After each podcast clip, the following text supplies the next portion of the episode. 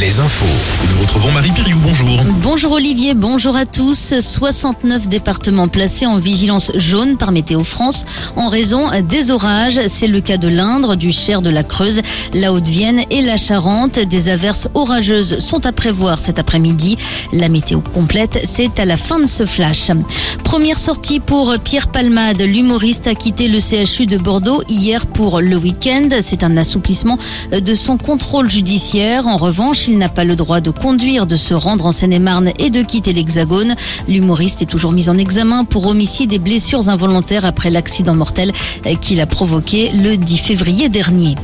Une journée historique hier pour l'Angleterre. Huit mois après le décès d'Elisabeth II, son fils, le roi Charles III, a été couronné. Lors de la cérémonie, 2300 invités étaient présents, dont une centaine de personnalités, parmi lesquelles Emmanuel et Brigitte Macron. Les festivités se poursuivent ce dimanche, avec notamment un concert en présence de Katy Perry et Lionel Richie. Demain sera un jour férié pour tous les Britanniques.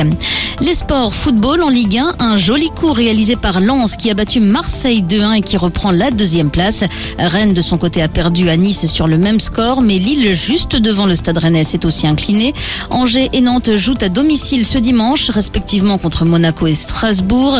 Le duel Lorient-Brest à suivre et puis le PSG clôturera cette 34e journée avec un déplacement à 3.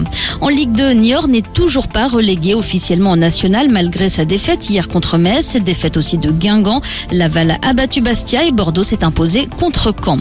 En rugby, un choc ce soir en top 14. Bordeaux-Bègle se déplace à Toulouse. Le stade toulousain qui reprendrait la tête du classement en cas de victoire. Pour l'instant, c'est La Rochelle qui est leader, victorieux de Toulon hier.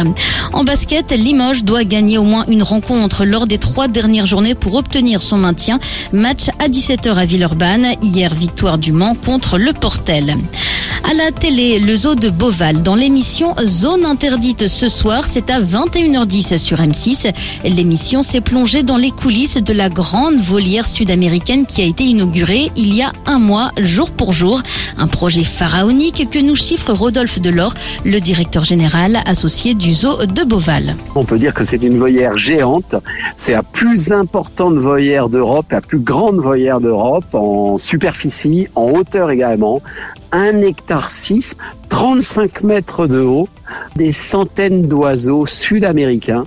C'est certainement une des plus importantes constructions du zooparc de Beauval. Et combien d'euros a coûté cette volière? Ce sont 60 millions d'investissements au zooparc de Beauval sur deux ans.